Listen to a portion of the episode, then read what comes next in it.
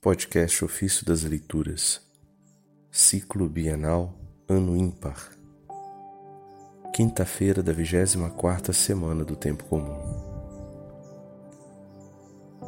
Toda nossa esperança está colocada em Cristo. Do comentário sobre o profeta Isaías, de São Cirilo de Alexandria, Bispo.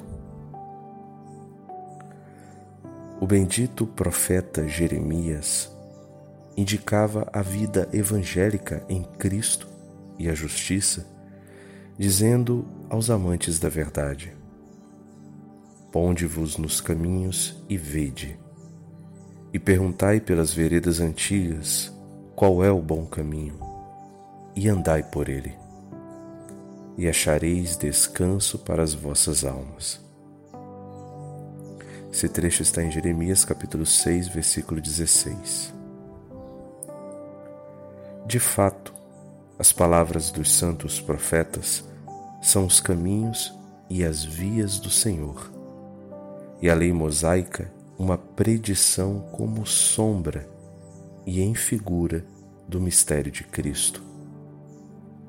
E assim, perscrutando esses caminhos, conheceremos a boa estrada, isto é, os preceitos da vida cristã para que, avançando nessa estrada, encontremos a verdadeira paz espiritual das nossas almas.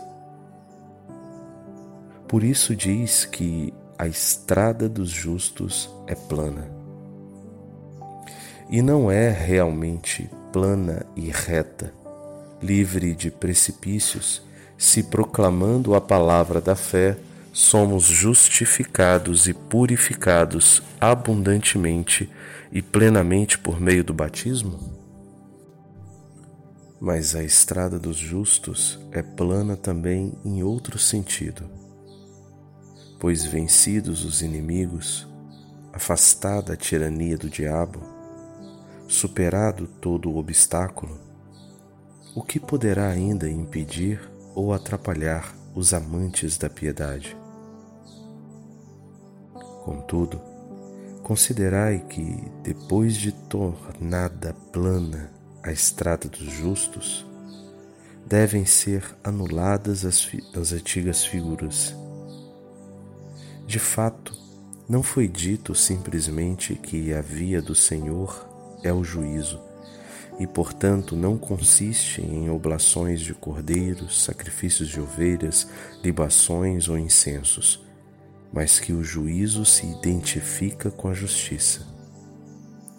Pois é comum na Escritura, profetizada por inspiração divina, indicar justiça com o nome de juízo, como diz Davi: o louvor do Rei ama o juízo, isto é, a justiça. Todo reino que ama a justiça está em louvor perto de Deus e perto dos homens.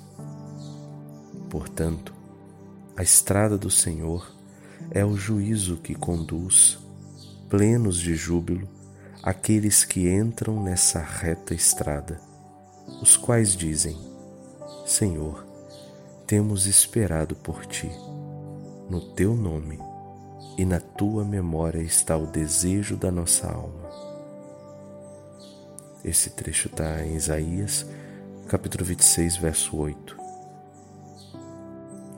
Porque toda nossa esperança está colocada em Cristo, que sempre temos na mente e no desejo, porque é por Ele que somos salvos.